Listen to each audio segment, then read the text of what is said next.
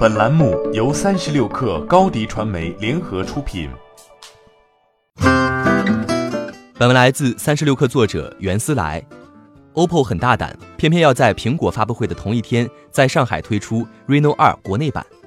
早在上海发布会前，Reno 已经在印度发布了二代产品，这也是第一次 OPPO 在海外市场首发自己的终端旗舰系列。而在国内的发布会，会场也能看到不少外国媒体的身影。OPPO 想成为国际化品牌的野心已经露出了端倪。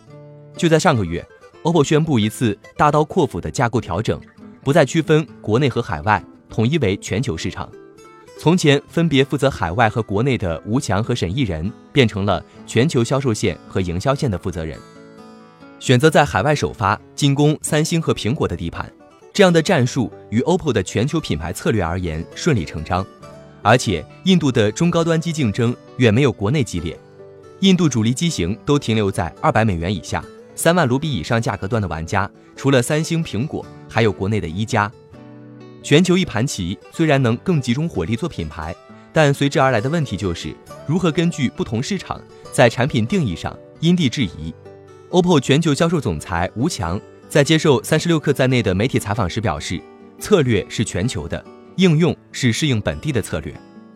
旗舰版本在硬件上，国内版本和印度版本并没有太大区别。软件优化上，国内和海外都搭载了极夜模式和 Ultra Steady 防抖。不同的是，印度有价格更为低廉的 Reno 2Z 和 Reno 2F。可以看出，Reno 还在寻找自己的节奏。Reno 在国内发布的首代产品起调很高，主推的是四千元左右的十倍变焦版本。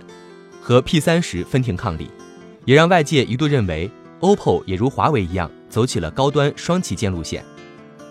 终端市场曾经是蓝绿两厂的天下，OPPO 的明星产品 R 系列价格在两千五到三千五百元，一般一年发布一款新机，打爆品路线。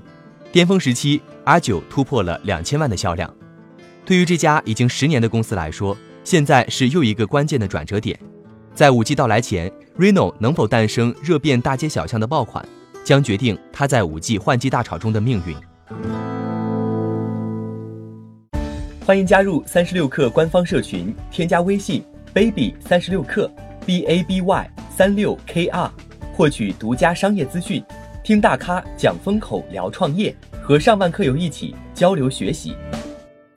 高迪传媒，我们制造影响力，商务合作。请关注新浪微博高迪传媒。